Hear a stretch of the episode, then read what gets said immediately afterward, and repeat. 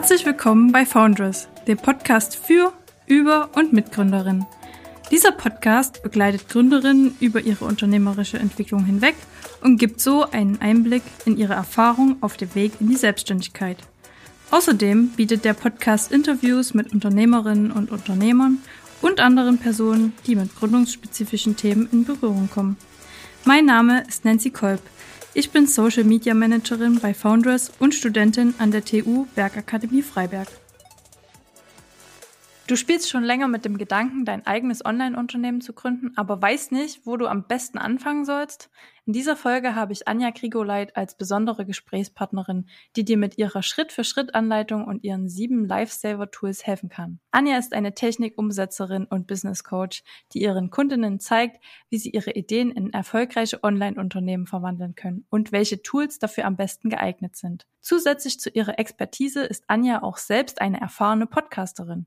In ihrem Podcast Kaffeeklatsch for Business gibt sie wertvolle Tipps und Ratschläge, wie man sein eigenes Unternehmen aufbauen und optimieren kann. Bevor Anja im April 2020 den Schritt in die Selbstständigkeit wagte, sammelte sie wertvolle Erfahrungen als Produktmanagerin bei renommierten Unternehmen wie eBay und Immobilien Scout 24. Neben einem Masterabschluss in Management verfügt sie auch über einen Diplomabschluss in Psychologie. In diesem Interview werde ich mit Anja nicht nur über ihren Weg in die Selbstständigkeit sprechen, sondern auch über die Verwendung von ChatGPT im Unternehmenskontext und den Aufbau von passivem Einkommen. Das verspricht ein äußerst spannendes Gespräch zu werden. Liebe Anja, herzlich willkommen in unserem Founders Gründerinnen Podcast. Oh, ja, vielen Dank. Herzlich willkommen auch von mir und danke für die Einladung. Wie ich bereits im Intro angesprochen habe, hast du zunächst einen Diplomabschluss in Psychologie gemacht. Wie kam es dann dazu, dass du noch einen Masterabschluss im Management drangehangen hast? Hattest du zu dem Zeitpunkt schon die Vorstellung, dass du dich einmal selbstständig machen wirst? Ja, das ist tatsächlich recht spannend, denn das wäre ich immer gefragt, so, hä, Psychologie und Technik, wie passt das zusammen?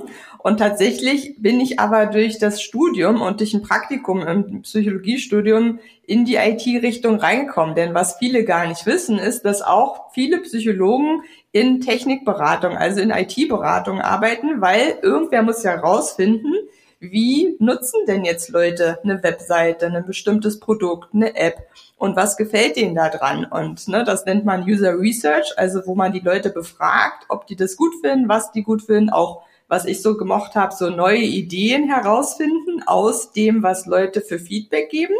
Und äh, darüber bin ich dann recht schnell da reingekommen und habe gemerkt, das ist das, was mich schon irgendwie interessiert. Und dann bin ich aber, so hart es auch klingt, 2008, 2009 fertig geworden mit dem Studium, hatte dann mein Diplom und dann war aber ja Wirtschaftskrise und es gab so gut wie gar keine Jobs. Also richtig, richtig verrückt dass man so dachte, äh, was denn jetzt? Also ich habe ein Diplom, ich habe zig äh, Praktika, ich habe Auslandserfahrung, ich habe auch im Studium immer nebenbei noch gearbeitet und war auch ein bisschen perplex und dann hatte ich aber ganz viel Glück, weil ich so eine ganz tolle Stelle bekommen habe, die auf zwei Jahre befristet war, wo ich wie so eine Projektmanagementstelle im IT-Bereich hier in Potsdam gefunden habe. Und die haben mir, weil das war so eine Kombination, ist fast wie so ein MBA, die haben mir dann noch den Master bezahlt. Und äh, ne, ich wollte eigentlich ganz früher wollte ich mal irgendwann auch BWL studieren, deswegen hat das eigentlich richtig gut zusammengepasst, weil ich sozusagen dieses Psychologiewissen und das Managementwissen, was mir jetzt natürlich auch mega weiterbringt, ne, alles was mit Business zu tun hat, das konnte ich da kombinieren und die haben mir das bezahlt und ich durfte alle paar Wochen ähm, dann nach Stuttgart fliegen oder fahren, manchmal auch mit Zug und dann mal ein paar Tage da studieren, dann wieder zurück, wieder Vollzeit arbeiten. Also waren sehr spannende zwei Jahre und die haben mich da mega weitergebracht. Aber an Selbstständigkeit habe ich da überhaupt noch nicht gedacht. Also gerade ich komme aus der so gefühlt konservativsten Familie, die man sich vorstellen kann. Ja, ich kenne eigentlich aus unserem Familien- und Freundeskontext gar keine Selbstständige. Ich habe da vorher, also ich glaube bis vor sechs Jahren habe ich auch gesagt, das könnte ich mir gar nicht vorstellen. Und dann aber so durch so ein paar interessante Begegnungen mit auch hauptsächlich so Vice Presidents bei Immobilien Scout, die mich da so ein bisschen hingepusht haben, die meinten so, hä, wann machst du denn jetzt dein eigenes Ding, ne? Weil die halt gesehen haben, wie gut ich arbeite und die waren super zufrieden mit meiner Leistung und die haben so gesagt, so krass, du kannst ja so viele Sachen, mach doch auch mal dein eigenes Ding.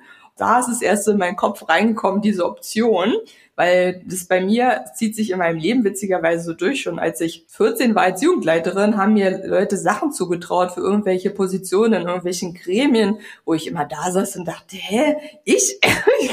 ich konnte es mir gar, nicht so vorstellen, sowas mit der Selbstständigkeit auch. Aber als ich dann eine Weile drüber nachgedacht habe und in den Firmen, wo ich gearbeitet habe, auch bis zur Abteilungsleitung hoch. Natürlich ne, hatte ich da Millionenbeträge, für die ich zuständig war und habe super verantwortungsvolle Sachen gemacht und dann, ne, warum nicht selbstständig machen? Ne? Das war dann irgendwann so mein Punkt, dass mir eigentlich gar nichts eingefallen ist mehr, was dagegen spricht. Und dann habe ich es irgendwann einfach gemacht. Und das ist auch gut und ist auch weiter gut. ja. Klingt auf jeden Fall auch nach einer krassen Belastung, also mit dem Studium und mit dem Vollzeitjob, alles parallel. Also wenn du das so gut hinbekommen hast, dann spricht das ja dafür, dass du selbstständig arbeiten kannst, weil du ja dementsprechend, wenn man selbstständig ist, ja selbst und ständig arbeitet.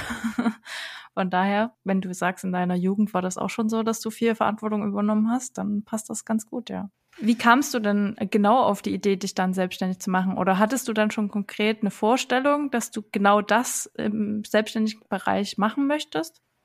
Ja, ich habe natürlich, als ich in verschiedenen Jobs gearbeitet habe, immer so geguckt, okay, was sind denn Themen, die mich wirklich interessieren? Und ich hatte irgendwann in einem Angestelltensein nicht mehr das Gefühl, dass ich was total Neues lerne, ja, weil letztlich, also gerade also Produktmanager sein ist immer ein bisschen anders natürlich in neuen Firmen und mit dem Produkt, mit dem man arbeitet, aber letztlich die Arbeit an sich, man entwickelt neue Funktionen, die gibt man quasi weiter an sein Entwicklungsteam, dann stimmt man das mit Marketing und Legal und Technik und so weiter ab.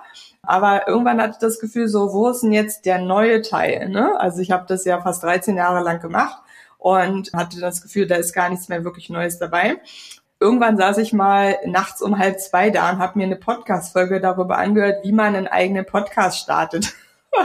ne? Und das war in so einer Zeit, wo ich das Gefühl hatte, irgendwie mich interessiert gar nichts mehr so richtig, irgendwie ne, ich stehe nicht mehr morgens wirklich auf, irgendwie motiviert es mich nicht mehr so richtig, was ich mache.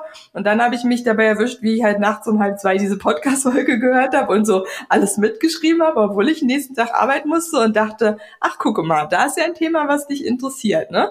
Und da bin ich quasi so Stückchen für Stückchen vorgegangen und habe immer wieder geguckt, was ist das, was mich interessiert.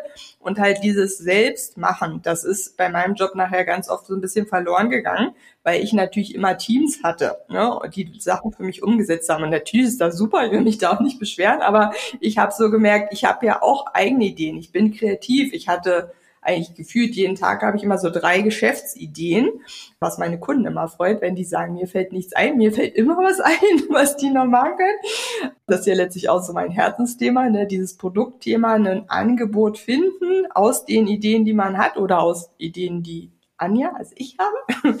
genau. Und dann habe ich irgendwann so gedacht, ja, warum nicht anderen Leuten, die nicht so Lust auf Technik haben, genau bei dem Thema unterstützen. Und eingestiegen bin ich hauptsächlich auch mit dem Produktthema, also mit diesem Angebotsfinden.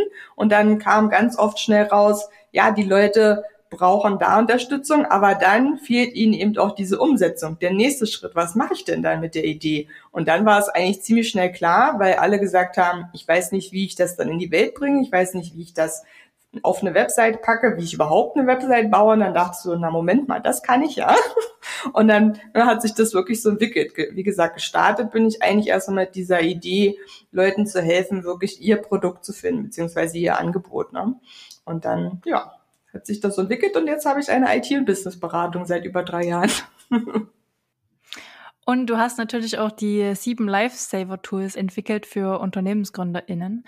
Hattest du dann am Anfang auch Schwierigkeiten mit dem Start in die Selbstständigkeit oder wie kamst du dann speziell auf, also du hast ja schon erzählt, dass du Kundinnen hattest, die nicht so Ideen hatten. Kam das nur daher oder hattest du auch noch irgendwie einen anderen Grund, weshalb das dazu kam? Ja, tatsächlich hat sich das entwickelt hauptsächlich aus meiner eigenen Erfahrung. Ne? Also ich komme ja aus dem Corporate-Umfeld, hast du ja schon so schön genannt, die ganze Firmen, wo ich schon gearbeitet habe und das ist ja nur ein kleiner Auszug. Und da nutzt man natürlich im Unternehmenskontext nutzt man oft ganz andere Tools. Das heißt, wenn ich mich alleine selbstständig mache und was ich ja gemacht habe, da braucht man nicht genau die gleichen Tools. Ne? Da braucht man ganz oft so ein bisschen kleinere Tools. Ich bin auch immer ein sehr pragmatischer Typ und versuche, so lange wie es geht, kostenfreie Tools zu nehmen, wo das Sinn macht. Und was habe ich natürlich am Anfang gemacht? Ich saß Stunden, Tage, Wochen und Nächte da und habe versucht herauszufinden, welche Tools ich denn jetzt benutzen soll. So, welches Newsletter-Tool ist denn datenschutzkonform in Deutschland? Ja, wir sind ja muss man leider manchmal sagen, leider nicht in Amerika, wo man doch noch ein bisschen freier ist, sondern wir haben diese ganzen Regelungen und die überfordern einen. Die haben auch mich überfordert. Ne, ich bin da manchmal auch so ein bisschen sparfuchsmäßig unterwegs und habe bei ganz vielen Themen mich versucht, da selbst reinzulesen und mir nicht helfen lassen von außen. Und irgendwann habe ich so gemerkt, das machen leider ganz viele so. Aber wenn denen mal jemand sagen würde, guck mal, diese sieben Tools zum Beispiel, die helfen dir am Anfang. Da brauchst du nicht 50 verschiedene Newsletter-Tools angucken. Du musst nicht 20 verschiedene Website-Systeme angucken. Nimm einfach jetzt erstmal die und starte damit. Ja, das ist ja, man kann die nachher immer noch ändern, aber das habe ich jetzt über gefühlte 15 Jahre mir rausgewurstelt, welches die besten Tools sind. Und dann habe ich natürlich überlegt, was klingt cool, was kann man sich gut merken? Sieben, ne? Letztlich, man könnte noch 25 dazu mehr machen, aber ich versuche ja auch für alle Kunden wirklich so wenig Tools wie nötig zu, ähm, zu benutzen. Und äh, mit den sieben kommt man schon sehr weit. Theoretisch könnte man noch sagen acht, weil bei meinen sieben ist noch kein äh, Steuertool dabei. Aber ne, das kriegen die meisten eh dann von ihrer Steuerberaterin oder dem Steuerberater und dann kommt man da eigentlich gut voran. Welche Tools kannst du dann konkret empfehlen, die den Start erleichtern?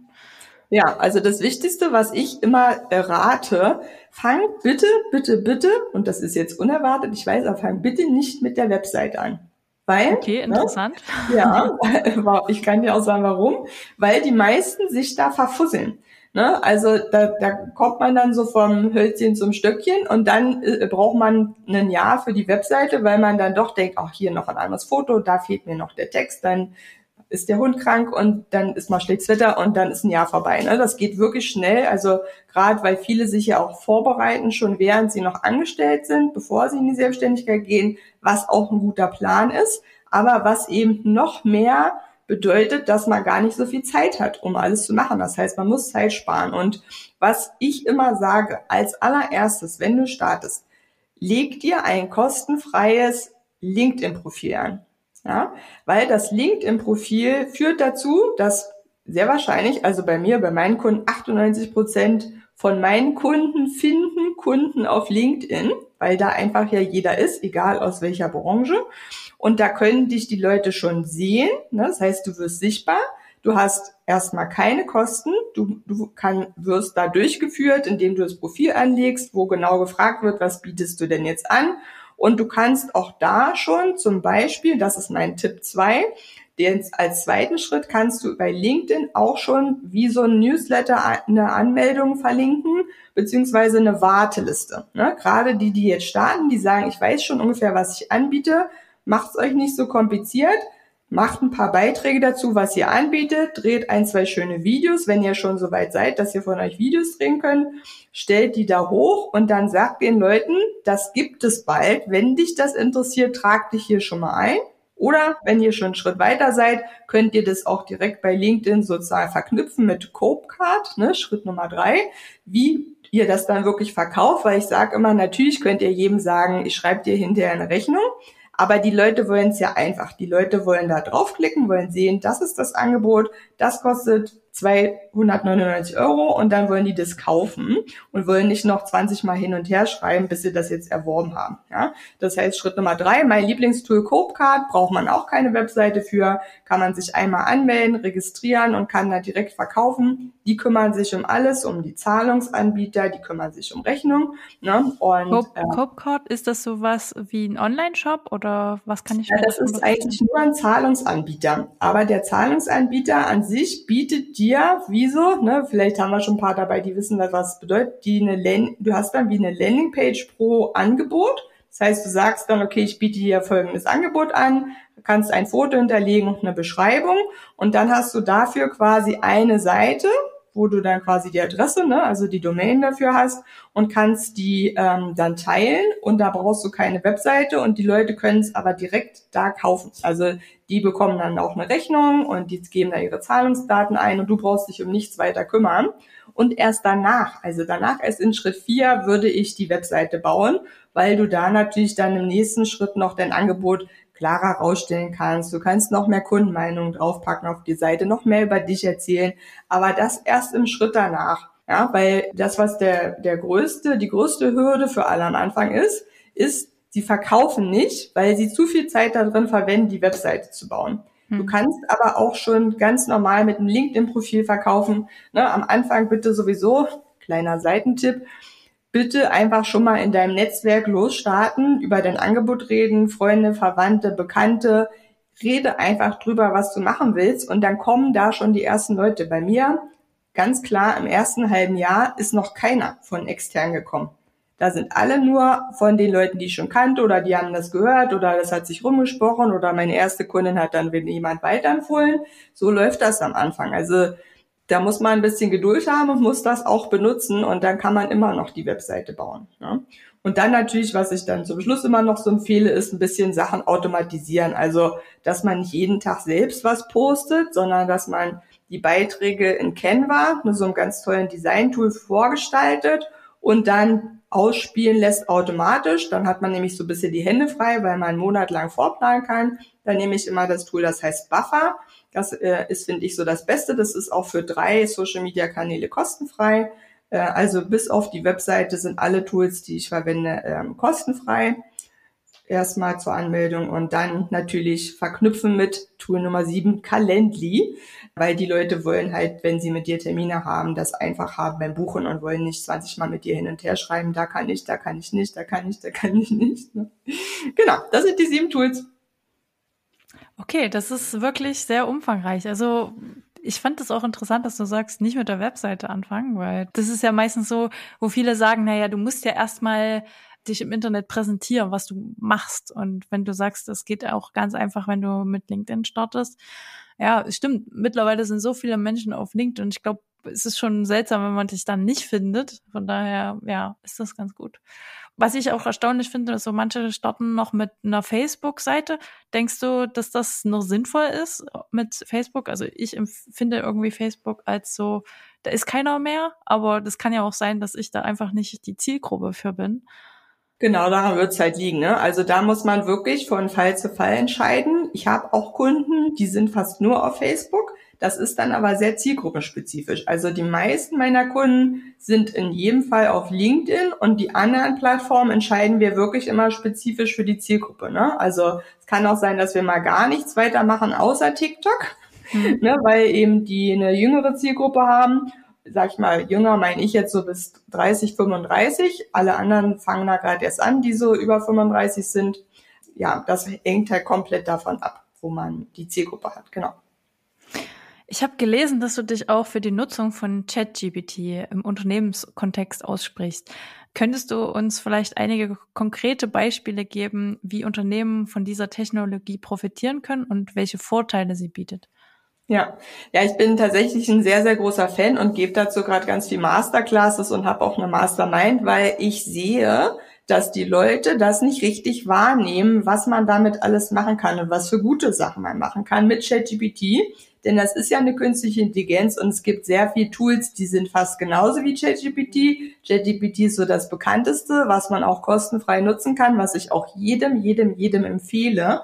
Denn, und das muss man mal ganz klar sagen, das, das ist das Krasseste, was wir in unserem Leben erleben werden. Diese Technik. Ne, früher haben immer alle gedacht, oh Gott, wir haben jetzt Handys, da ist Internet drauf. Das ist ja krass. Nee, nee, nee, nee. Richtig krass ist künstliche Intelligenz, weil das jeder weiß ja ungefähr, wie schlau man ist und wie schnell man Sachen erstellen kann. Und das ist mit ChatGPT wirklich so, als wenn du die Gehirne von allen Menschen nehmen würdest und die Leistung von allen Gehirnen zusammenschließt und damit Aufgaben löst. Ja, und im Unternehmenskontext heißt das, dass du damit so viel Zeit sparen kannst, weil du zum Beispiel sagen kannst, ich weiß gar nicht, was soll ich denn jetzt im nächsten Monat posten? Dann lässt du dir die Ideen für dein Business mit ChatGPT kreieren. So, und dann sagst du, ja, und jetzt möchte ich bitte noch die Blogbeiträge für meine Website haben. Und jetzt möchte ich noch den Social Media Beitrag für meinen, für den Contentplan. Und jetzt möchte ich noch äh, das Videoskript für die neuen Instagram Reels haben. Also was du genau sagen sollst in dem Instagram Reel. Ne? Und dann gibt dir genau das alles ChatGPT. Und natürlich, deswegen Disclaimer immer, gucken wir als Experten für unser Thema natürlich immer noch mal drüber und wir passen es auch ein bisschen an, wenn wir es als Blogartikel benutzen wollen, denn wir wissen ja, Google guckt auch, ob das kreiert ist oder nicht und deswegen kleine Sachen sollte man immer noch mal anpassen, damit Google nicht uns abstraft dafür, dass wir das benutzen.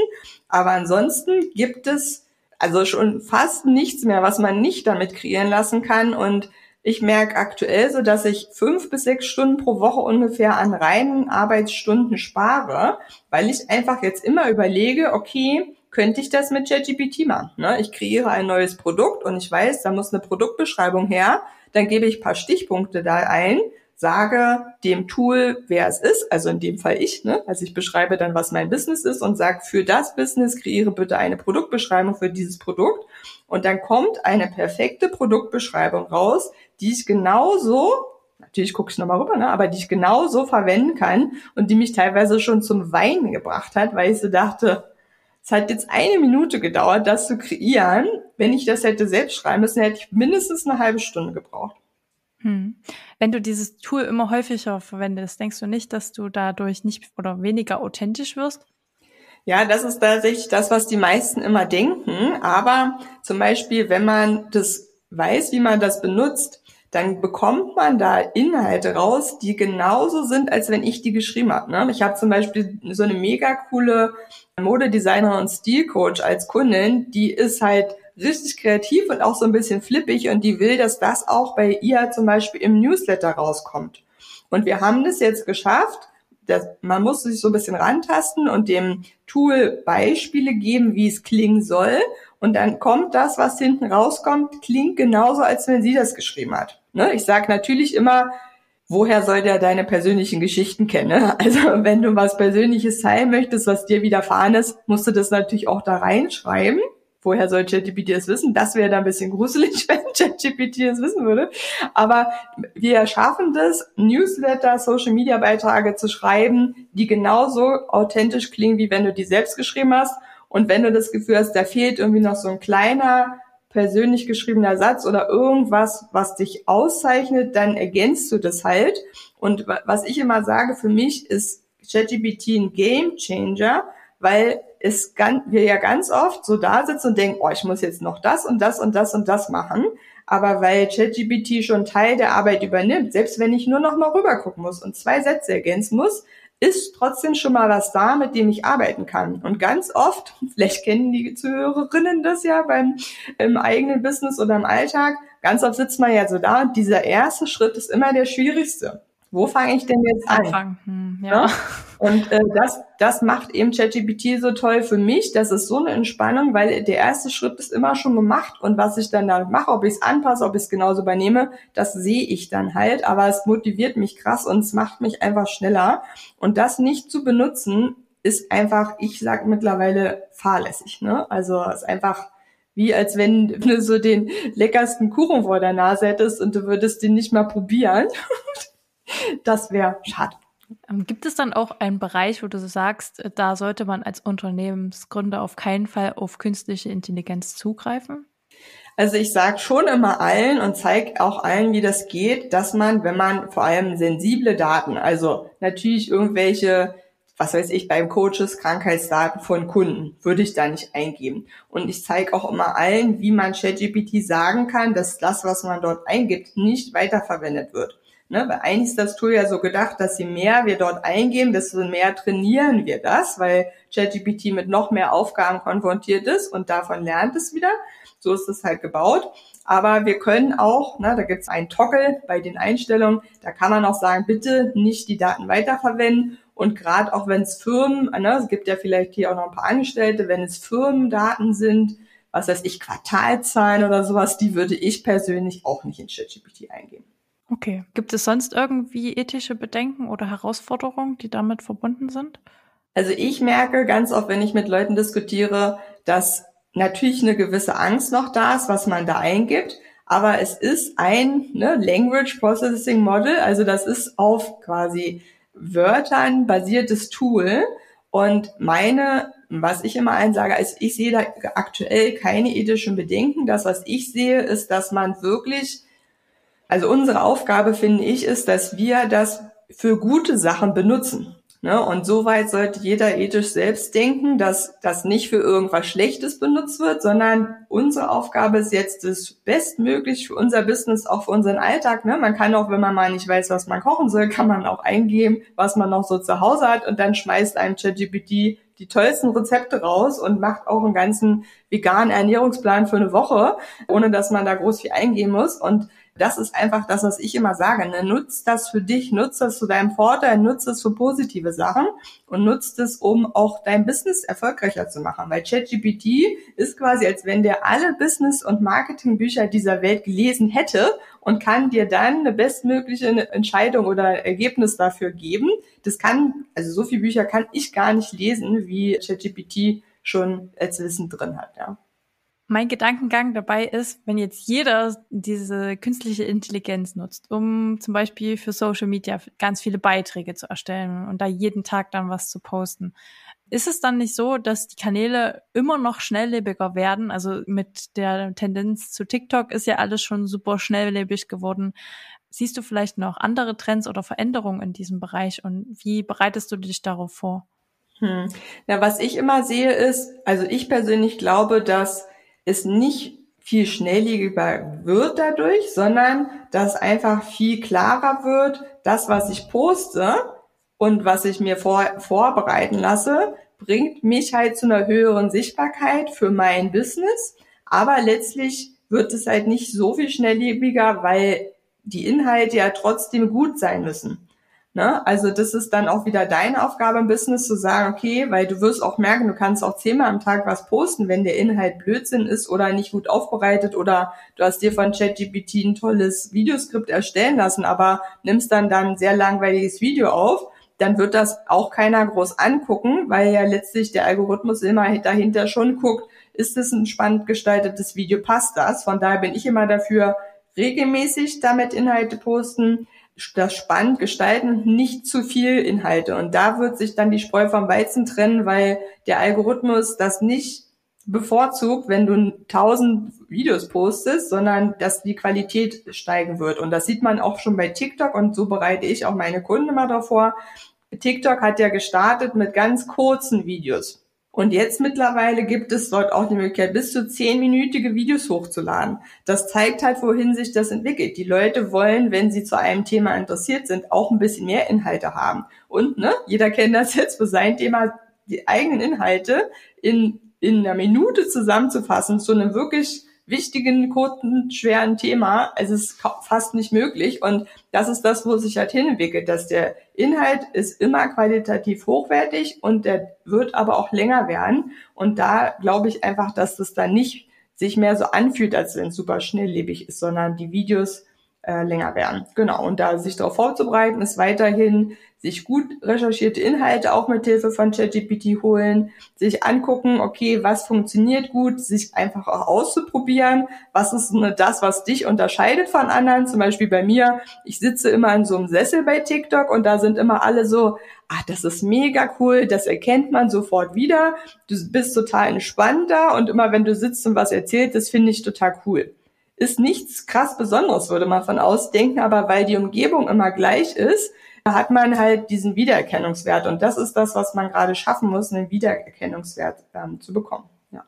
Okay, also auf jeden Fall sehr spannendes Thema. Ich selber habe ChatGPT jetzt das erste Mal ausprobiert in der Vorbereitung auf dieses Interview, weil ich gedacht habe, naja, wenn ich jetzt mit einer Expertin über ChatGPT spreche, dann sollte ich das ja auch am besten mal ausprobieren. Und also den einen oder anderen Text, den ich mir da hab ausgeben lassen, da war ich so, okay, das klingt sehr cheesy. das war mir dann, aber wahrscheinlich muss ich das dann einfach noch, wie du gesagt hast, genauer spezifizieren, in welche Richtung das gehen soll. Aber ich kann mir vorstellen, gerade in dem Bereich, naja, wenn ich jetzt irgendwas formuliert habe und unsicher bin, klingt das gut oder kann man das vielleicht noch besser formulieren, dann denke ich, ist es ganz cool, diesen Text halt einfach da reinzuwerfen und zu sagen, hier, sag mir mal, was ich vielleicht noch dran verbessern könnte. Ja, das. Und du kannst ja auch immer noch, ne, wenn dir ein Text nicht gefällt, kannst du immer sagen, formulieren nochmal um. Und was am meisten tatsächlich immer bringt, wenn du so eine bestimmte Art und Weise hast, wie du möchtest, dass der Text klingt. Also wenn du sagst, der soll jetzt total freundlich klingen oder der soll super motivierend klingen, damit die Leute jetzt die Podcast-Folge hören, ähm, dann kannst du das genauso eingeben und das macht den Text nochmal richtig anders und, und viel schöner und viel sympathischer. Also genau das, wie du, wo du das Gefühl hast, oh, der ist jetzt irgendwie zu cheesy, dann kannst du sagen, mach den mal ein bisschen professioneller. Ne? Und mhm. dann mach das ChatGPT und das wird dir deutlich besser gefallen, das Ergebnis. Okay, ja, dann versuche ich das demnächst mal. Vielen Dank für deine ganzen Tipps dazu. Kommen wir mal weg von ChatGPT. Ich habe ja schon angeteasert, dass wir auch über das Thema passives Einkommen sprechen wollen, weil du da sich auch sehr, sehr gut auskennst. Wie definierst du passives Einkommen und könntest du uns einige Strategien oder Ansätze nennen, wie man passives Einkommen aufbauen kann? Ja, ich arbeite da mit den Kunden ja immer mit bestimmten Themen und erstmal sozusagen zur Definition, starten wir mal vorne. Für mich ist passives Einkommen alles das, wo du Geld verdienst, während du nicht aktiv irgendwas machen musst. Ne? Also während du am Strand sitzt oder während du in der Mittagspause mit dem Stand-Up-Paddle auf dem Wasser stehst, da kommt Geld rein, du wirst dafür bezahlt und die Inhalte werden automatisch ausgeliefert. Ne? Das ist für mich passives Einkommen. Und die Strategien, die für mich und meine Kunden am besten funktionieren, sind sowas wie Online-Kurse zu gestalten, die einfach einmal aufgenommen wurden und dann für die äh, Leute, die es kaufen, bereitgestellt werden. Da kann man jetzt wieder, ne, da könnte man noch eine ganze Podcast-Folge zu offen, deswegen halte ich es jetzt mal ganz kurz und knackig. Online-Kurse kennen ja alle, in welchem Format du das in den Online-Kurs aufnimmst, ob als Video, Text, Workbook, ne, das, da gibt's viele Optionen. Aber ich sage immer, das ist eine der besten Möglichkeiten, wie man passiv Geld einnehmen kann. Der beste Tipp ist immer, wenn man schon mal ein Seminar gehalten hat oder ein Seminar gegeben hat oder bestimmte Sachen mit Kunden immer, immer wieder macht und das Gefühl hat, okay, das erzähle ich jetzt eigentlich schon zum 20. Mal, dann überleg dir mal, ob das nicht auch ein Kursangebot sein könnte. Und da bitte, wichtigster Tipp, mach keinen riesen draus, sondern geh immer erstmal raus und sag, ich biete da jetzt bald einen Kurs an. Wenn dich das interessiert, trag dich hier schon mal ein oder gib mir mal ein Herz oder äh, würdest du es kaufen, ja oder nein? Ne? Mhm. Einfach schon mal das Feedback einholen, weil was sonst auch passiert ist, man erstellt den Kurs und dann kauft den keiner, weil man vorher gar nicht gefragt hat, ob das jemand braucht. Ne? Das ist so das, finde ich, einfachste, was man machen kann, so einen Kurs erstellen. Und das zweite natürlich, was auch immer mega gut klappt, sind Affiliate-Links. Ne? Also gerade ich habe eine super viele auch Hebammen als Kundin witzigerweise und die, die empfehlen ja super, super viele Produkte, die wirklich, die haben sie selber getestet, die haben ja oft auch selbst Kinder und dann teilen die immer wieder diese Produkte ohne was dafür zu bekommen. Und da kann man halt mit Affiliate Marketing, wo man einfach sich einmal irgendwo, es gibt ja verschiedene Portale, ne? ich mache das ganz oft bei Amazon Partnernet heißt das, da meldest du dich einmal an, erstellst dir die Links für die Produkte, die du immer wieder empfiehlst, verlinkst die in deinen Blog oder schickst sie dann deinen Kunden mit, wenn die irgendwas kaufen und verdienst dann prozentual für jeden Verkauf mit. Ja, das sind so mal die einfachsten Strategien, die man machen kann und die wirklich leicht aufgesetzt sind. Mhm. Und bei den Affiliate-Links ist ja meistens auch so, dass die nicht teurer werden dann für die Kunden, ne?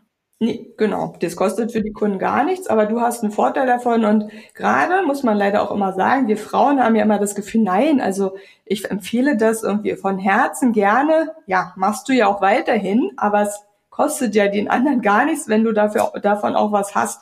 Und das machen wir zu wenig. Auch wenn wir von anderen Freunden, Bekannten die Produkte empfehlen, dürfen wir auch was damit verdienen, wenn wir die selber schon getestet haben oder wenn wir wissen, die Person macht mega die geile Arbeit. Natürlich empfehle ich die mal. Dann darf man auch was davon haben. Da sind wir leider in Deutschland noch nicht so weit wie die Amerikaner.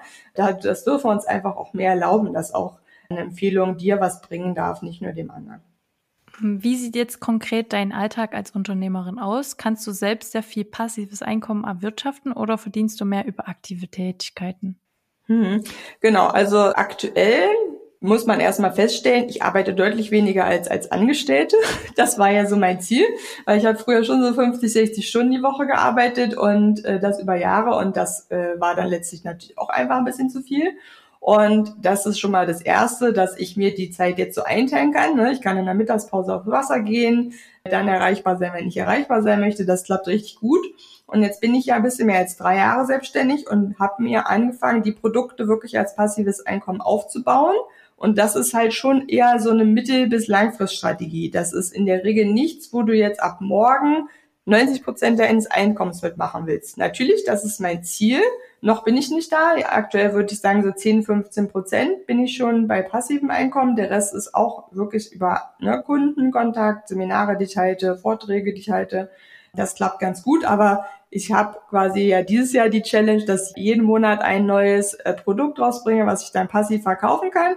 Und dann habe ich über die nächsten Jahre immer wieder was, was die Leute eben äh, sich holen können, auch wenn bei mir keine Termine zum Beispiel gerade frei sind. Mhm. Und bei den Online-Kursen, gibt es da auch irgendein Tool, das du empfehlen kannst, wenn man einen Online-Kurs launchen will?